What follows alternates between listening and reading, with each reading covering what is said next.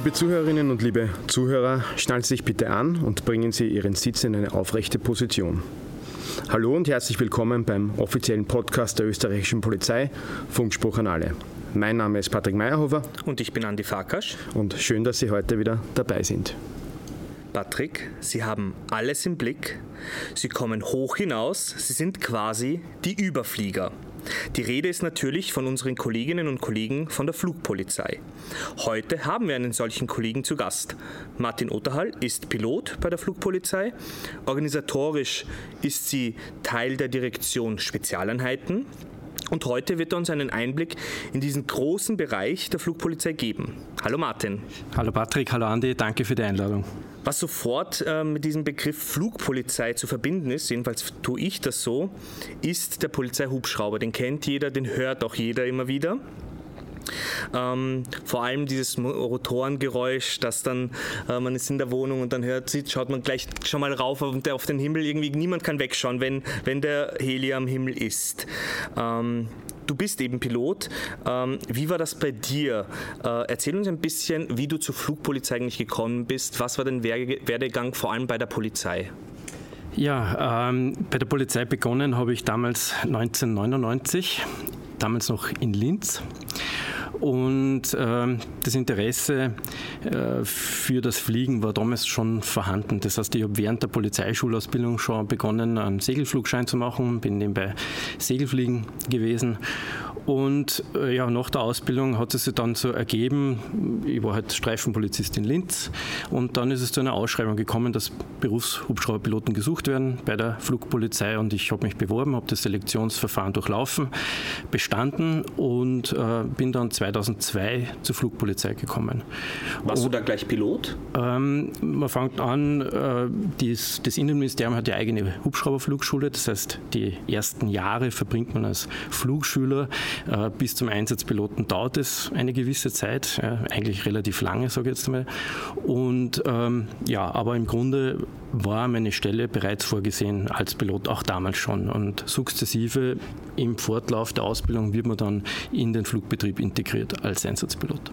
Kann man sich das so vorstellen, dass man quasi zuerst mitfliegt natürlich, wahrscheinlich am, am Beifahrersitz unter Anführungszeichen und irgendwann dann einmal während der Ausbildung heißt es schon, okay, nimm das Steuer in die Hand und jetzt steuerst du mal oder geht das so ganz langsam oder sitzt man wirklich dann von einem Tag auf den anderen allein am, am Knüppel und fliegt dann oder wie, wie schaut das aus? Nein, nein, jetzt so ins kalte Wasser stürzen die Kollegen nicht.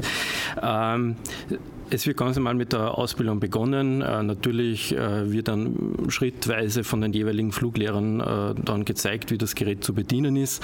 Und ähm, bis man den Berufshubschrauberpilotenschein erreicht hat, dauert es in der Regel so, sage ich jetzt einmal, eineinhalb Jahre. Und äh, danach bekommt man die Typenberechtigungen auf die zu fliegenden Muster. Und bevor dann der Kollege, der junge Kollege in den Einsatz geht, äh, hat er mal eine sogenannte Supervisionsphase. In dieser Phase fliegt er mit den älteren Kollegen mit und kann einmal unter Aufsicht beginnen, die Einsätze zu fliegen. Und wenn er dann soweit ist, dass eine gewisse Flugstundenzahl vorgeschrieben ist, dann wird er quasi äh, allein in den Einsatz geschickt, dann sollte er aber auch in der Lage sein und das Rüstzeug haben, die Einsätze zu meistern. Okay, also alleine als, als fliegender Pilot quasi, weil ganz alleine im Hubschrauber sitzt man ja de facto eigentlich nie, oder? Alleine ist man nie. Es ist so, wir fliegen äh, untertags in der Regel zu zweit, also ein Pilot, ein Operator, in der Nacht zwei Piloten, ein Operator, aber alleine kaum. Kann vorkommen, bei Überstellungsflügen zum Beispiel, aber es ist nicht der Regelfall. War eigentlich Polizei oder Pilot ein Kindheitstraum oder eher ein Erwachsenentraum?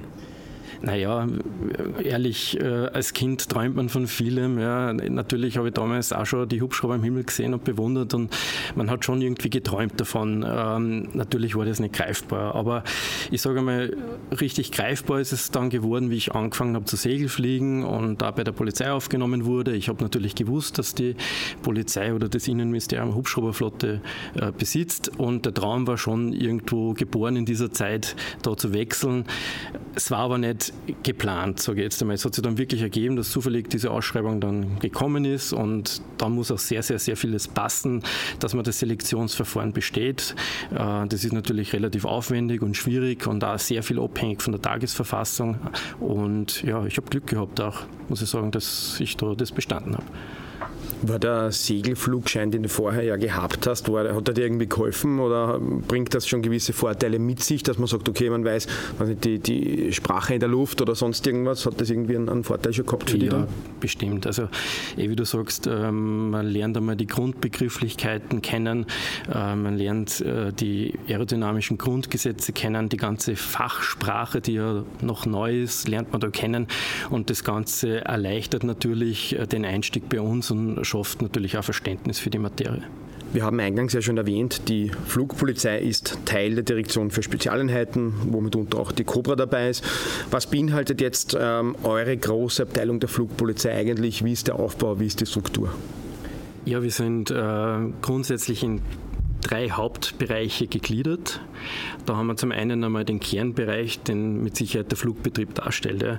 Im Flugbetrieb äh, arbeiten ungefähr äh, 50 äh, oder jetzt genau gesagt 48 Piloten.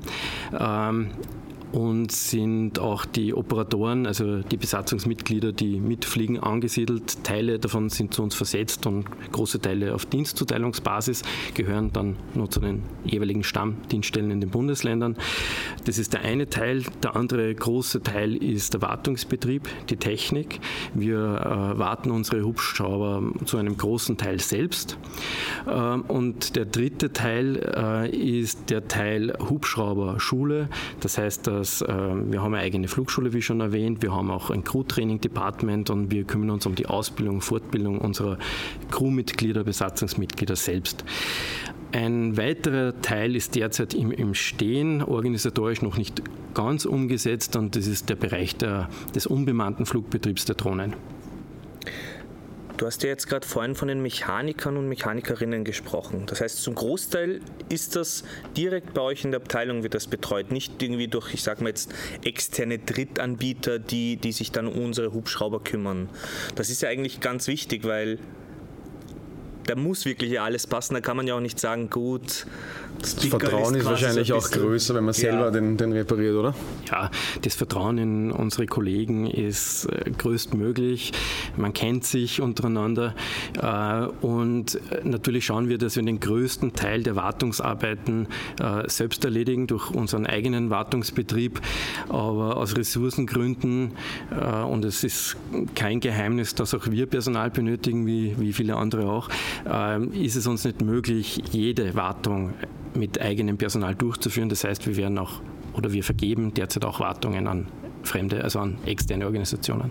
Ich nehme an, da ist dabei ein relativ strenges Regime, was jetzt die einwandfreie Nutzbarkeit von den Hubschraubern betrifft, weil da kann man sich auch nicht erlauben, draußen oben in der Luft plötzlich, dass dann irgendetwas nicht funktioniert. Nein, die Wartungsprotokolle sind sehr streng. Es basiert alles auf einem Vier-Augen-Prinzip, das heißt, jeder Handgriff wird noch äh, kontrolliert und bevor die Maschinen in den Einsatzbetrieb wechseln, werden auch noch sehr, sehr genaue Checks durchgeführt, sodass wir uns hundertprozentig sicher sein können, dass diese Maschinen auch im, im Einsatzbetrieb funktionieren. Martin, du hast vorher auch von den Standorten gesprochen. Wie viele Standorte gibt es eigentlich von der Flugpolizei in Österreich? Die Flugpolizei hat äh, sieben äh, Flugeinsatzstellen österreichweit. Also Flugeinsatzstellen also Flug, ist, der, ist der richtige Terminus. Genau. Okay, ja. genau. Okay. Und äh, wie gesagt, jedes Bundesland hat eine eigene Flugeinsatzstelle, äh, mit Ausnahme von Niederösterreich und Burgenland, die werden von Wien aus mit betreut. Wobei man ja auch dazu sagen muss, dass wir voraussichtlich in nächster Zeit von Wien übersiedeln werden nach Wiener Neustadt und dann ist ja, haben wir in Wiener Neustadt eine Flugeinsatzstelle in Zukunft. Welche Aufgaben habt ihr eigentlich bei der Flugpolizei? Weil salopp denkt man jemand, ja gut, man muss halt fliegen und vielleicht von oben einen neuen Blickwinkel haben. Aber das kann man schon irgendwie konkretisieren. Da gibt es ja viele verschiedene Bereiche. Ja, und das ist aber auch das Problem, wie du sagst, Ande. Es ist nämlich unser Portfolio ist riesig. Alles, was man mit einem Hubschrauber machen kann, machen wir. Wir sind eine Air Support Unit. Wir unterstützen die Anforderer so gut wir können mit dem, was wir haben.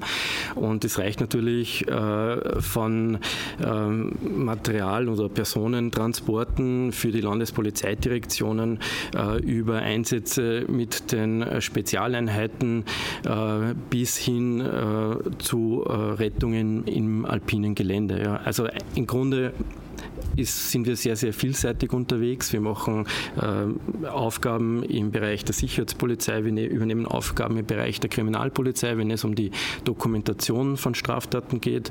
Äh, wir, äh, ja, wir löschen auch, wenn es sein muss. Ja. Also so sind wir natürlich auch für das Land unterwegs, äh, wenn das notwendig ist und, und, und. Also wie gesagt, unser Aufgabenbereich ist sehr, sehr vielfältig.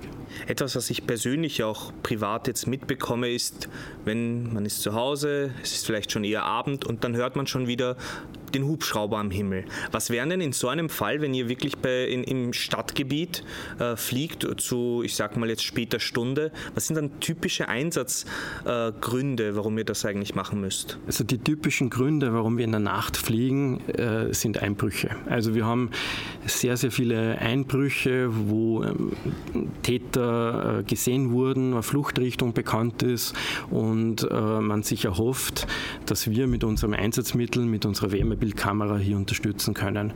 Also dieser typische Grund und auch die abgängigen Suchen, weil meistens ist es so, dass gegen, den, gegen die Abendstunden, Nachtstunden dann das schlagend wird, dass Personen abgehen, man sich wundert, dass die nicht nach Hause kommen und es ist so recht typisch, dass wir um diese Zeit dann losfliegen, um Personen zu suchen oder äh, Verbrecher zu fangen. Das ist gleich ein gutes Stichwort, Martin. Wir haben erst vor kurzem haben wir in der Öffentlichkeitsarbeit auch Kontakt zur Abteilungsleiterin, zur Uli Hutsteiner von euch, von der Flugpolizei, die derzeitige Abteilungsleiterin gehabt und die hat uns ein paar Informationen zu Einsätzen geschickt. Das war erst vor wenigen Tagen und wir haben das natürlich medial auch aufbereitet und haben es den Medien weitergegeben, war dann auch im äh, Fernsehen, in den Zeitungen, im Radio auch zu lesen, sehen und hören. Das waren ähm, zwei konkrete Fälle. Einmal in Kärnten war das, da war in der Nähe von Bleiburg, zwei Kinder sind da mit einem zwei Minderjährige, ich glaube 11 und 12 waren die, sind mit einem E-Scooter in den Wald dort in dem Gebiet herumgefahren und haben sich aber da irgendwo verirrt und haben dann nicht mehr nach Hause gefunden. Und einen Tag später äh, zweiter Fall, ähnlich gelagert, eine ältere demente Dame, die im Bereich Bad Aussee in der Steiermark, dort ähm, bei der Dressensteinwarte war das, bei ganz schlechtem Wetter und tiefsitzendem Nebel, ähm, auch diese Frau hat sich im Wald verirrt und beide Einsätze konnten da wirklich an zwei Tagen hintereinander positiv von der Flugpolizei ähm, gelöst werden. Also das war natürlich in Kombination in Zusammenarbeit mit den Kolleginnen und Kollegen, was rundum und um mit den ganzen Dienststellen noch beteiligt waren und da ich glaube, in Anfall war zumindest da eine Handyortung auch dabei. Aber ähm, natürlich solche Einsätze, das sind auch schöne Erfolgserlebnisse. Jetzt insbesondere, wenn es um ältere Leute und Kinder natürlich auch geht, die sie selbst vielleicht nicht so gut helfen können. Und da ist natürlich so ein Hubschrauber und ein Blick aus der Luft Gold wert. Ähm, warst du selber auch schon mal bei solchen Suchaktionen beteiligt? Ja, ich war beteiligt und es ist genauso, wie du sagst. Ähm, es gibt dann schon ein Erfolgsgefühl, wenn man an einer erfolgreichen Polizeiaktion beteiligt ist. Aber im Endeffekt, das unmittelbare und direktes Feedback hat man, wenn man jemandem direkt helfen kann, sprich, wenn jemand in einer akuten Notsituation ist und man kann den wirklich aktiv helfen. Äh, ganz speziell ist es immer, wenn Kinder involviert sind, äh, dann, dann trifft dann das gleich nur mehr als dreifacher Vater. Ja. Und ähm, und das macht dann natürlich stolz und, und, ähm, und auch Freude, wenn, wenn diese Aktionen dann positiv ausgehen. Ähm, wie kann man sich das vorstellen? Kriegt ihr über Funk dann diesen Einsatz herein und das heißt jetzt, okay, da, Beispiel da jetzt im Bereich Bad Aussee haben wir in diesen und diesen abgesteckten Bereich des Chemaigrenzen und ihr begebt euch dann dort mit den technischen Hilfsmitteln, die ihr habt, quasi auf die Suche. Kann man das so? Also im Regelfall beginnt alles mit einem Telefonanruf. Also das mhm. Telefon läutet, wir werden über die Lage in, in, Kenntnis gesetzt und dann berät man mal mit dem Anförderer, was für Möglichkeiten haben wir, wie können wir helfen und was stehen uns für Alternativen zur Verfügung, wie schaut es dann aus flugbetrieblich, wie schaut es aus mit dem Wetter und so weiter. Und wenn diese Rahmenbedingungen... Viele Aspekte, die man beachten muss ja, eigentlich, ja, was es gar nicht so selbstverständlich macht, dass man sagt, na setzen wir uns ein und fliegen wir. Nein, also, also insofern, ja. Wir haben da sehr viele Limits zu beachten. Also einerseits äh, performancemäßig ist der Hubschrauber überhaupt in der Lage, das zu schaffen. In was für einer Höhe spielt er das Ganze ab? Wie ist die Konfiguration des Hubschraubers? Wie viele Leute fliegen mit? Wie viel habe ich getankt und so weiter? Und andererseits muss ich mir natürlich auch das Wetter ganz genau anschauen. Wie schaut es aus? Wie ist das derzeitige Wetter? Lässt es überhaupt was zu? Äh, wie verändert sich das Wetter in den nächsten Stunden? Habe ich überhaupt noch eine Chance, diesen Einsatz durchzubringen? Wie schaut es mit dem Rückflug aus? Wo habe ich die Tankmöglichkeiten? Und, und, und. Also das sind sehr, sehr viele viele Sachen zu beachten. Äh, aber im Grunde sind wir alle da schon relativ routiniert und haben das relativ schnell mhm. erledigt. Und dann geht es dann nur mehr darum, wie handeln wir den Einsatz, wer ist daran beteiligt, wer sind unsere Ansprechpartner und so weiter. Und dann versuchen wir diesen Einsatz eben bestmöglich zu lösen. Ja. Ansprechpartner sind aber im Grunde die anderen andere Polizeieinheiten, die, die als erstes quasi die, die Geschichte bekommen haben, sei es jetzt eine Abgängigkeitsanzeige oder dergleichen, oder? Äh, wir werden in, in der, im Regelfall an Ansprechpartner äh, wird uns bekannt gegeben. Ja. Also das wird in der Regel der Erstentschreiter oder der KVO sein, also der Kommandant vor Ort. Mit dem funken wir, der weist uns ein, der weist uns Aufträge zu und äh, dem geben wir auch äh, Lageinfos durch. Ja. Also das, so funktioniert das in der Regel. Es kann natürlich sein, dass der jeweilige Einsatzleiter sagt, du bitte sprecht direkt die Streife so und so an, die macht das jetzt. Das ist sehr situativ. Das muss man sich. Aber es ist immer Polizeikolleginnen und Kollegen sind die, mit denen ihr in Kontakt seid. Nicht irgendwie jetzt, dass ihr andere Privatpersonen, dass die sich direkt an euch wenden. Das sind nein, immer zuerst findet es den Weg zur Polizeidienststelle, genau. zur Polizeiinspektion und danach findet genau. über die Polizeiinspektion genau. es den Weg zu euch. Also die Anforderungen äh, erfolgen in der Regel intern, meistens über die Landesleitzentrale, dass das zu uns kommt, ähm, beziehungsweise wenn es jetzt um Alpinbergungen geht, dann ein äh, Notruf 144, ja, aber dass Privatpersonen bei uns anrufen, findet nicht statt. Jetzt ist es ja so, dass ihr natürlich äh, nicht nur eigene Einsätze habt, sondern wenn man ins Jahr 2021 zurückblickt, wo die riesengroßen Waldbrände im Bereich äh, Reichenau und Rax in Niederösterreich auch waren, auch da war die Flugpolizei mit äh, vier Hubschrauber und zwei Drohnen ganz groß bei den Löscharbeiten im Einsatz. Das ist jetzt natürlich quasi ein externer unterstützender Einsatz, weil ja das auch nicht das primäre Aufgabengebiet ist. Oder kann man das so, kann man das so festhalten? Genau genommen ist es so, ähm, es läuft in der Regel so an, wie es auch in diesem Fall war, es wird irgendwo eine Rauchsäule entdeckt, es brennt irgendwo. Äh, in dem Fall war das äh, Vegetationsbrand im alpinen Gelände, man kommt nicht äh, leicht terrestrisch zum Gebiet dazu.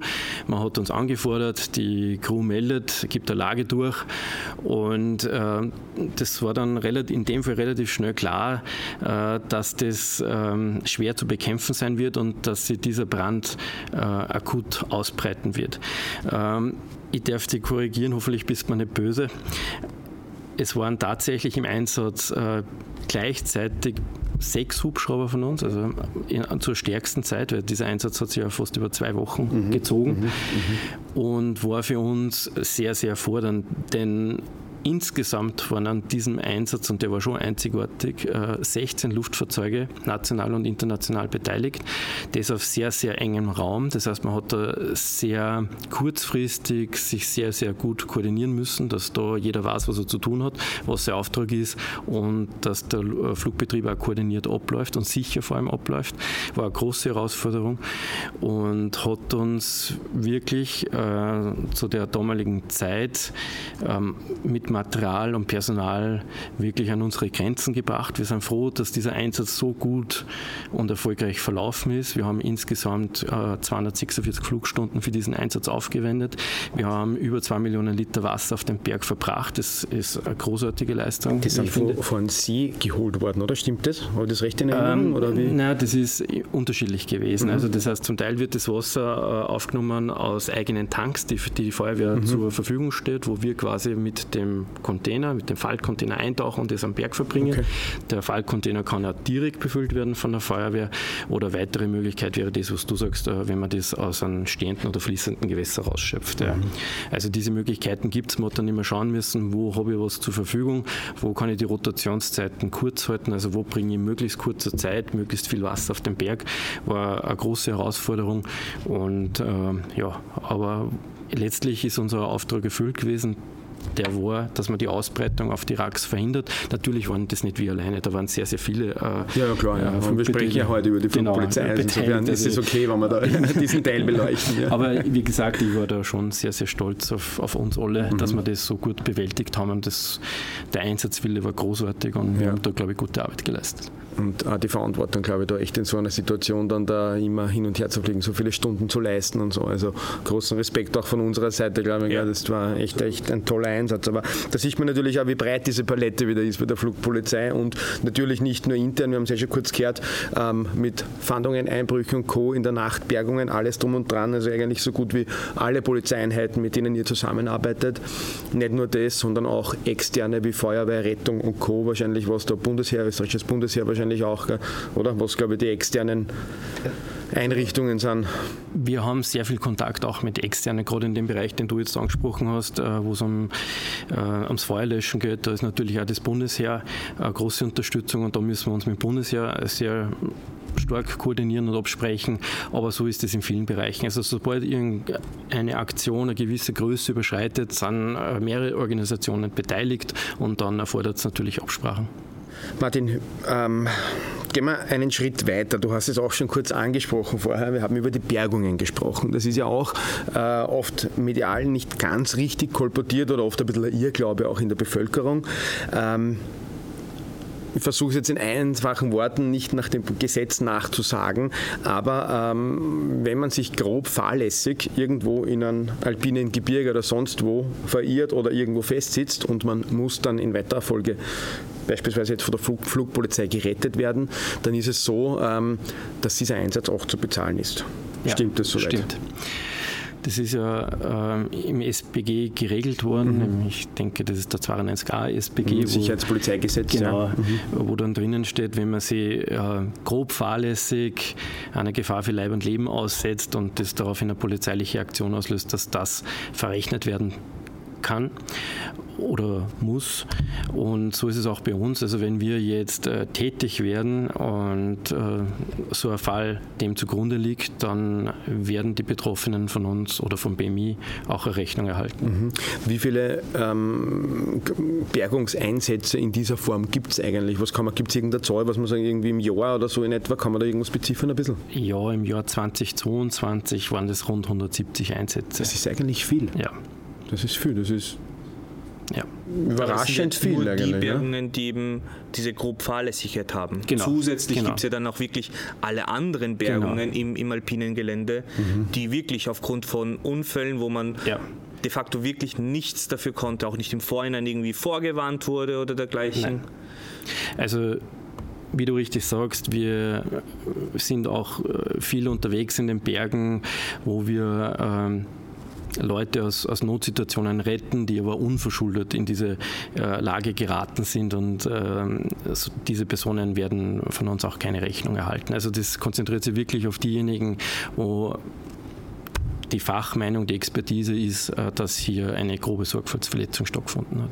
Verrechnung oder nicht, der wesentliche Punkt ist, äh, es wird jemand gerettet. Ja. ja. das muss man auch ganz ehrlich sagen. Also das soll noch immer im Vordergrund bleiben. Ja. Äh, die Umstände jetzt in diesem Zusammenkommen hier im Podcast, auch um das klarzustellen, wie da die rechtliche Lage ist, mal anzusprechen. Aber im Vordergrund steht natürlich die Rettung von Menschenleben. Ja, was von uns niemand den Stich gelassen. Ich glaube, das steht im Vordergrund. Also wir helfen in jedem Fall und das andere äh, müssen dann die Experten klären bitte besser mich aus, wenn das nicht stimmt, aber ich würde jetzt als Außenstehender meinen, die Polizeieinheit, mit der ihr auch vor allem jetzt im alpinen Gelände am stärksten zusammenarbeitet, ist die Alpinpolizei.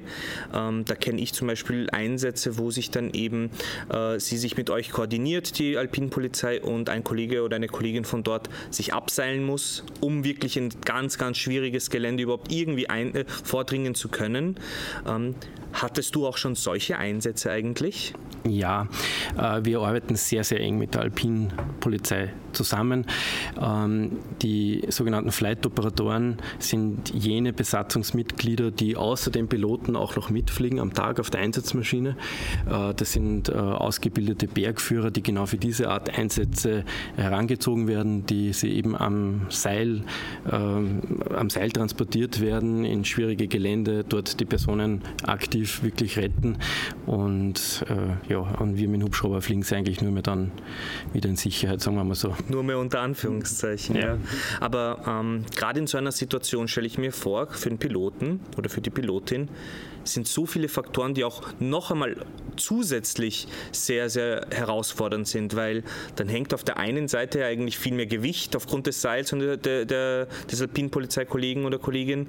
Äh, der Wind wird wahrscheinlich dementsprechend intensiv sein im alpinen Gelände. Man muss aufpassen, wo da die, die Felsspalten sind und dergleichen Wie gehst du dann als Pilot in so einer Situation um? Was, wie, ist da deine mentale Einstellung eigentlich genau in der Situation?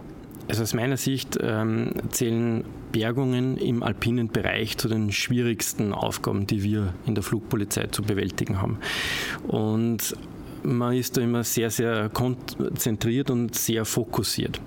Aber da passiert auch nichts zufällig. Also das heißt, äh, wenn ich im Anflug bin, dorthin fliege, äh, erfliege ich auch im Anflug in der Erkundung schon die Windverhältnisse und die örtlichen Gegebenheiten in der Regel. Das heißt, ich verschaffe mir schon einen Überblick, was, äh, wie schaut es dort örtlich aus, wie sind die örtlichen Windverhältnisse, auf was muss ich achten, wo sind Hindernisse und so weiter. Wenn man dann die zu bergenden Personen äh, lokalisiert hat und man weiß, wo äh, die zu finden und zu bergen sind, dann spricht man, landet man mal, spricht sie mit dem Flight Operator ab und sagt, wie machen wir das, wie gehen wir das jetzt an? Machen wir das mit einem fixen da, mit einer fixen Seillänge, machen wir das mit einem variablen da, das können wir bis zu 70 Meter, kann sich da der Flugretter oder Flight Operator äh, abseilen. Wie machen wir das genau methodisch? Und ähm, fliege ich weg, während er sie versorgt, bleibe ich dort? Und so weiter weiter. Das sind so Details, die halt da abgesprochen werden. Und wenn man dann den Plan gefasst hat, dann äh, wird dieser Plan akribisch und genau und sicher, so wie wir es alle gelernt haben, ich mit meinen Besonderheiten, der Flight Operator mit seinen Besonderheiten, der hat ja eine große Verantwortung, der arbeitet direkt mit den zu Bergenden, äh, muss natürlich schauen, dass die entsprechend gesichert sind, angehängt sind, versorgt sind und so weiter. Ähm, und ja, dann arbeitet man diesen Plan ab und hofft, dass man sich den Plan gut ausgedacht hat und dass das alles funktioniert. Du hast eben gemeint, dass ihr euch ja im Vorfeld vorbereitet und ihr euch mal einen Blick über die Lage verschafft. Ich nehme an, das beinhaltet auch die Entscheidung, was für eine was für Ausrüstung ihr eigentlich jetzt am, am, am Hubschrauber, was für eine Ausrüstung ihr dort mitnehmt. Oder ist das irgendwie so oder so immer fix verbaut? Und wie schaut eigentlich diese Ausrüstung aus, die besondere am, Flug, am Flug, äh, also, Hubschrauber?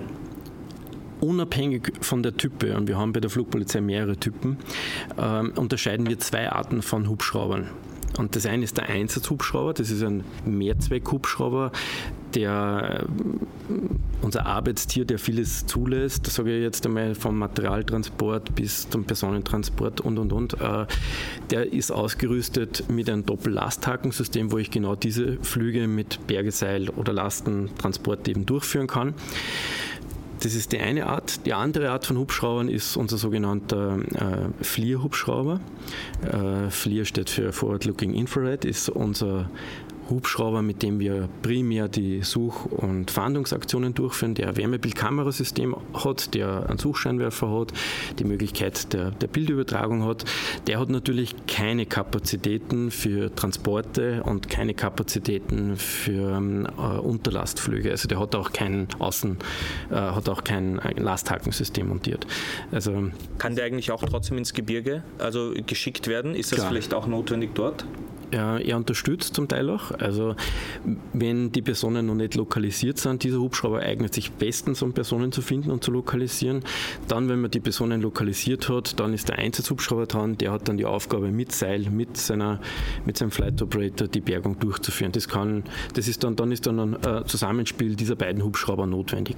Es kann auch sein, wie schon vorgekommen ist, äh, dass der Flierhubschrauber mit dem Suchscheinwerfer gewisse Örtlichkeiten ausleuchtet und der Einsatzhubschrauber aber dann die Bergungen durchführt. So, das heißt jetzt aber, dass in manchen Fällen eben eigentlich dann schlussendlich im gesamten Einsatz zwei Hubschrauber im Einsatz sind. Zuerst der, der lokalisiert und danach der, der dann, sag mal, rettet. Beide sind dann schlussendlich für die Rettung zuständig, aber die Aufgabenteilung erfolgt. Das heißt aber auch, dass dann zwei Pilotinnen oder Piloten im Einsatz sind.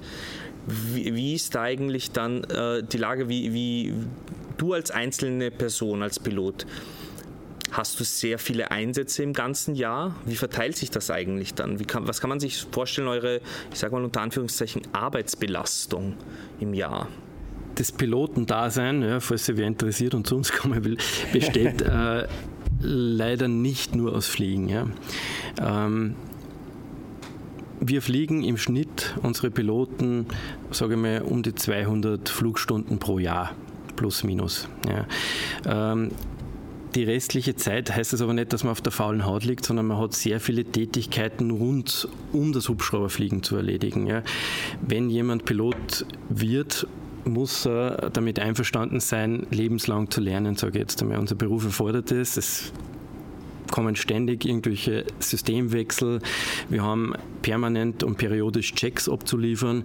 Das heißt, wir haben uns intensiv mit der Sache, mit dem Hubschrauber, mit dem Gerät und allem, was damit in Zusammenhang äh, auseinanderzusetzen, regelmäßig. Das ist der eine Teil. Und zum anderen, wie sich jeder vorstellen kann, erfordert das Ganze auch eine gewisse Wartung, eine gewisse Administration. Alles will dokumentiert werden, beschrieben werden. Wir machen unsere Ausbildung selber, die Fortbildung selber. Da gibt es einiges äh, an Arbeit zu investieren.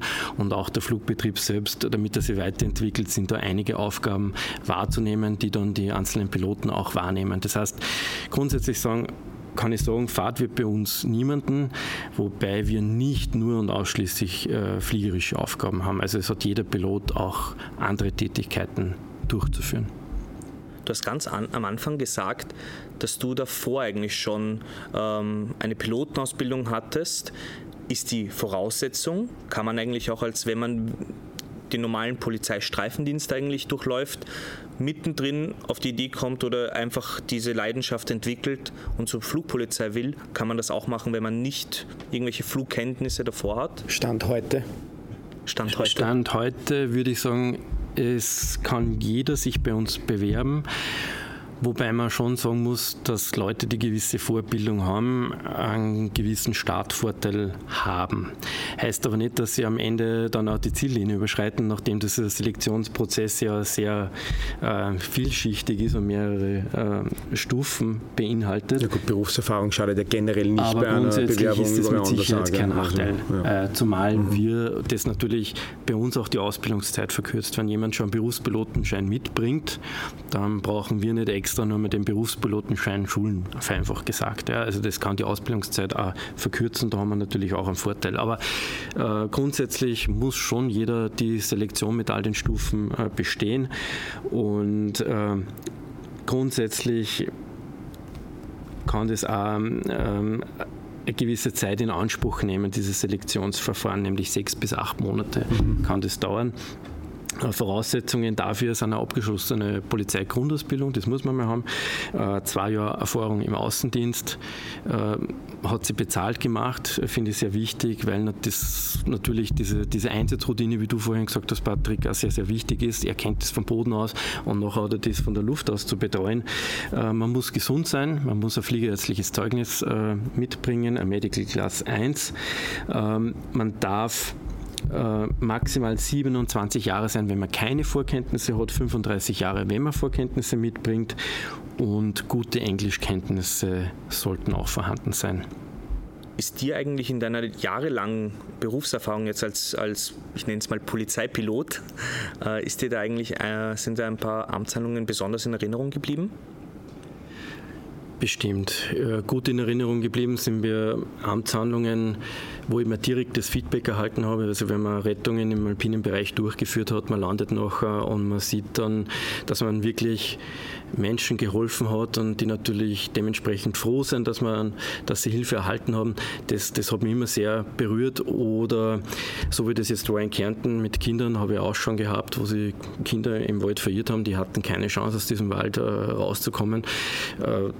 Und man kann denen aktiv helfen, dann verschafft einem das schon ein gutes Gefühl. Das ist die eine Seite, die in Erinnerung bleibt und die andere Seite ist die, wenn es irgendwo kritisch war. Und natürlich bei mir, ich fliege jetzt auch schon äh, über 21 Jahre, ähm, da hat man natürlich die eine oder andere kritische Situation und das sind natürlich auch Szenarien, die einen im Kopf bleiben und wo man sich zurückerinnert und man froh ist, dass es dann gut ausgegangen ist. Kritisch jetzt im Hinblick auf äh, die Schwierigkeit des Einsatzes oder kritisch im Hinblick auf Turbulenzen oder was kannst du da, gibt es das überhaupt im Hubschrauber so, wie man beim Flugzeug das kennt mit den Turbulenzen? Klar. Ist das in der Form auch, wo man wirklich teilweise sagt, okay, das war jetzt schon immer mehr lustig? Der Wind ist ein riesengroßes Thema bei uns in der Hubschrauberfliegerei, gerade im alpinen Bereich und äh, gibt es natürlich. Ja. Und das macht ja das so herausfordernd für uns, weil der Wind ja nicht sichtbar ist. Ja. Den muss man entweder erfliegen oder man hat so viel Erfahrung, dass man das irgendwie erkennt, wie sich die örtlichen Windverhältnisse gestalten. Und das ist das Um und Auf in der Gebirgsfliegerei. Ich sage jetzt mal, im Burgenland ist das vielleicht ein weniger Faktor, das gebe ich zu, aber im, in der Gebirgsfliegerei ist das ein sehr wesentlicher Faktor. Unkritisch in der Hinsicht habe ich gemeint, als dass wir froh gewesen sind, dass wir nachher wieder, dass wir es nach Hause geschafft haben. Das, das ist Gott sei Dank nicht so oft, aber es kommt auch vor. Im speziellen Fall denke ich da an, eine, ähm, an einen Einsatz, äh, der war vor ein oder zwei Jahren an, am Schneeberg wo wir hingerufen wurden, sind zu einer unverletzten Bergung. Das Ganze in einer Gewitterlage bei Regen, tiefer Bewölkung. Und also optimale Voraussetzungen. Optimale Voraussetzungen, und wo sie dann ausgestellt hat, dass ähm, die zu bergende Person auch noch verletzt war. Ähm, aber der Rettungshubschrauber nicht zur Verfügung stand und wir gezwungen waren zu handeln. Und wo es nicht ganz so einfach war und mehrere Anflüge nötig waren, und äh, letztlich sind wir für diesen Einsatz im beidseitigen Einvernehmen, Flug, Flight Operator und, und ich, ähm, haben wir uns dazu entschieden, diesen Einsatz zu machen. Es hat dann ähm, kritische Situationen gegeben aufgrund der Wolkenlage sage ich mal, aber letztlich haben wir es dann gut gemeistert und es ist gut ausgegangen. Aber solche Einsätze bleiben auch in Erinnerung. Das glaube ich. Äh, Martin, eine Frage noch, weil das, ich habe vor kurzem erst ein Doku gesehen, da ist im äh, Mount Everest Geschichte gegangen und da ist natürlich dann ab einer gewissen Höhe, ich glaube, du, du hast der Bereich so vor 5000 Meter, wo es halt dann irgendwie oder aufwärts dann auch richtig kritisch wird, auch mit dem Hubschrauber, wo es teilweise schon gar nicht mehr möglich ist zu fliegen. Ähm, wie ist es jetzt in Österreich? Was sind da die maximalen Höhen, maximalen Höhen, wo ihr als Flugpolizei dann mal hinkommt? Weil man, wir haben natürlich jetzt kein Mount Everest, aber äh, sage mal, die 3000 Meter sind wahrscheinlich auch ein Orientierungspunkt in etwa in Österreich, oder? Ja. Das lässt sich so einfach nicht beantworten, weil es darauf ankommt, wie ist die Konfiguration des Hubschraubers, was hat der generell für äh, Leistungsfähigkeit, was ist der imstande zu tragen, wie viel Sprit habe ich an Bord, wie viele Personen habe ich an Bord und das macht natürlich einen Unterschied. Wenn ich jetzt dann einen sehr leistungsstarken Hubschrauber oder relativ leistungsstarken Hubschrauber wie unser AS350 B3E. Mhm. Ich sie nur betreibe mit einem Piloten an Flugretter und vielleicht auch noch wenig äh, Sprit an Bord habe, dann ist da sehr viel mehr möglich. Mhm, interessant, ja. Als mit einer ähm, EC135, die voll getankt ist, voll equipped ist und ich vielleicht auch noch einen Beobachter mit habe zusätzlich. Das heißt aber auch, wenn du das so sagst, kann man sagen, jetzt auch im internationalen Vergleich, solche Rettungsflüge, Bergungsflüge auf solchen Höhen sind dann natürlich auch mit entsprechend ausgestatteten Hubschraubern. Also ja. da schaut man dann bewusst drauf, wenn man jetzt in solchen Höhen muss, dass man sagt, okay, man hat einfach entsprechend weniger mit. Das ist auch der Grund, warum wir die relativ leistungsstarken einmotorigen Hubschrauber der AS350-Serie in unseren ähm, Dienststellen mit Alpinbezug verwenden, die im alpinen Bereich äh, eingesetzt werden, um wir im städtischen politischen Bereich eher auf die zweimotorige EC 135 zurückgreifen. Das ist der Hintergrund. Super spannende Informationen. Ja, liebe Zuhörerinnen und liebe Zuhörer, ähm, falls natürlich Sie jetzt auch sagen, ich habe Lust bekommen, einerseits Polizistin, Polizist zu werden, vielleicht zusätzlich noch Pilotin oder Pilot, dann sind Sie auch bei uns richtig. Schauen Sie auf die Homepage www.polizeikarrieregv.at. Dort kann man sich bewerben und wie der Martin gesagt hat, die Grundausbildung ist mal Voraussetzung. Die Selektion ist eine sehr schwierige, das Auswahlverfahren ist auch ein äh, sehr strenges vermutlich und ähm, die Ansprüche sind hoch. Nichtsdestotrotz, wenn man es nicht versucht, kann man es nicht werden. Insofern würden wir uns über die Bewerbung freuen. Wir suchen immer gute Leute. Natürlich bitten wir Sie auch äh, gerne über die sozialen Medien oder sonstige Kanäle unter dem Hashtag Funkspruch an alle äh, Fragen zukommen zu lassen. Wir werden gegen Ende der ersten Staffel dann ähm, nochmal drüber schauen und diese Fragen auch entsprechend beantworten. Lieber Martin, ein Teil unseres Podcasts bleibt aber auch dir nicht erspart, das Verhör am Ende. Wir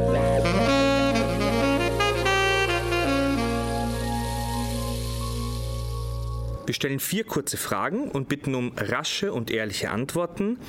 Äh, Patrick und ich werden sie abwechselnd stellen. Ich mache den Anfang. Wenn du die Chance hättest, jeglichen Helikopter, äh, den es gibt auf der Welt zu fliegen, gibt es einen, der deine erste Wahl ist? Mich hat seit jeher der Blackhawk des österreichischen Bundesheeres sehr fasziniert. Der S70, ich durfte schon mitfliegen. Äh, Bekannter von mir, mit dem ich auch beim Bundesheer war, äh, ist dort jetzt der Pilot und ähm, schöne Grüße an dieser Stelle, falls er das hört. und ja, würde mich reizen, äh, einmal diesen Hubschrauber zu fliegen. Vielleicht ergibt es einmal. Martin, man kennt ja jetzt diese ähm, Flugsimulatoren, die ja speziell bei Flugzeugen immer wieder gemacht werden, aber natürlich auch für Hubschrauber. Ähm, wie weit ist das mit einem echten Flug vergleichbar? Aus meiner Sicht äh, nicht sehr gut. Ja, man kann sehr gute Verfahren trainieren, irgendwelche Anflugverfahren auf Flughäfen, Holdings etc. Aber das eigentliche Fluggefühl, wie es sich anspürt, in einem Hubschrauber zu sitzen, das vermag zurzeit aus meiner Sicht noch kein Flugsimulator zu vermitteln. Darum ist es aus meiner Sicht auch nicht möglich, am Flugsimulator fliegen zu lernen. Ja, es kann unterstützend sein, gerade für dieses Verfahrenstraining, aber das eigentliche Fliegen das stimmt noch nicht ganz so. Ich bin einmal mit dem ähm, Flugsimulator Wien-Innsbruck geflogen. Das habe ich irgendwann mal zum Geburtstag oder so geschenkt bekommen. Und das ist eigentlich relativ problemlos gegangen. Da haben wir aber dann gedacht, okay, naja, ganz so eins zu eins wird es nicht sein. Es war natürlich auch eine, eine Pilotin da damals dabei, die ihn ein bisschen unterstützt hat. Aber man dachte, naja, fürs erste Mal ist es gar nicht so schlecht gegangen. Wir sind sogar in Innsbruck gelandet, obwohl es da ja angeblich sehr schwierig ist mit den Bergen und den Windverhältnissen. Aber ich habe die Maschine heruntergebracht. Gibt es da so Anfängermodus? Ja, wahrscheinlich. Ja, das war sicher der Beginnermodus. Also ich das als Bewerbung deinerseits werten, Patrick? Ja, das überlegen wir noch. Reden wir dann nochmal nach dem Podcast. Da kann ich dir gratulieren, weil ich kann mich noch erinnern, als Flugschüler bin ich auch mal am Simulator am PC damals von Hohenems nach Wien geflogen, drei, über drei Stunden nur, damit ich in Wien dann abstürze. Also du bist dann... Oh, ja, okay. ja, ja, manche haben mehr Talent, manche ja, weniger. Gell? ich habe länger gebraucht und irgendwann geschafft. Martin, was sind eigentlich die meisten Höhenmeter, wenn man das so sagen kann, die du selbst geflogen bist? Wie hoch bist du hinausgekommen? Ja, am höchsten fliegt man bei uns ähm, natürlich in den Bergen, wenn man irgendwelche alpine Einsätze hat oder im Hochgebirgslandekurs. Und ich sage mal, da kommt man rauf bis zu Höhen von, äh, ich sage jetzt mal, bis zu vier Kilometer. Wahnsinn.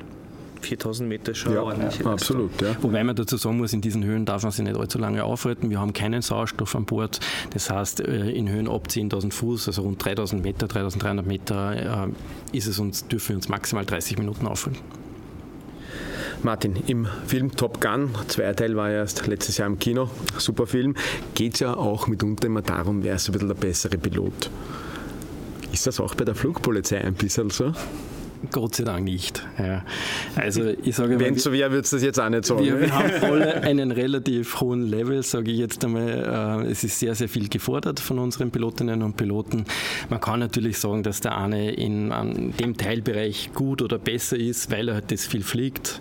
Beispielsweise in den westlichen Einsatzgebieten und Dienststellen, da fliegen die Kollegen sehr, sehr viel mit Seil und im alpinen Bereich, das sind da sicher Koryphäen, während wir im Osten vermehrt in der Verbrechensbekämpfung Bekämpfung tätig sind, dafür dort wieder sehr, sehr gut sind. Also jeder von uns hat seine Qualitäten und seine Stärken und ich bin froh, dass man da kein Ranking bilden muss überhaupt diese Kollegialität, wenn ich da jetzt kurz einhaken kann, ähm, ist ja generell, finde ich, bei der Polizei sehr stark gegeben. Und was mich sehr gefreut hat, der Patrick hat es ja vorhin angesprochen, die Amtshandlungen erst vor kurzem, die Kollegin, die an der Rettungsaktion beteiligt war, die Pil Pilotin. Geniki. Genau, das mhm. hat mich sehr gefreut, wie ich dann gesehen habe auf unseren Social Media Kanälen, als wir das kommuniziert haben, wie sich Kollegschaften intern sich ausgesprochen haben, ihr gratuliert haben, sich wirklich mit ihr mitgefreut haben an diesem Erfolg.